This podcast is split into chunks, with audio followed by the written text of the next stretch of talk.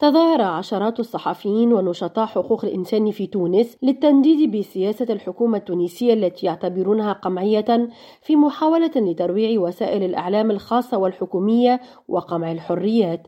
وتجمع المتظاهرون بالقرب من مقر رئاسة الحكومة بالعاصمة تونس مرتدين الشارة الحمراء مرددين شعارات من قبيل لا لقمع الإعلام ولا لتصفية الإعلام وحرية الإعلام خط أحمر. وشارك في هذه التظاهرة ممثلون لمنظمات المجتمع المدني ونشطاء من الرابطة التونسية للدفاع عن حقوق الإنسان بدعوة من نقابة الصحفيين التونسيين. وقال نقيب الصحفيين مهدي جلاسي أن السلطات التونسية تريد تركيع وسائل الإعلام الخاصة والحكومية وما توقيف مدير موزايك أفام الخاصة إلا محاولة لترهيب الصحفيين. وقال الرئيس قيس سعيد من جهته في مقطع فيديو نشرته الرئاسة بشأن حرية التعبير هل تم حجب صحيفة واحدة أو تم منع برنامج أو هل تمت ملاحقة صحفي من أجل عمل يتعلق بالصحافة؟ ويشار إلى أن السلطات الأمنية التونسية تشن منذ أيام حملة اعتقالات طالت سياسيين معارضين ورجل أعمال وإعلاميا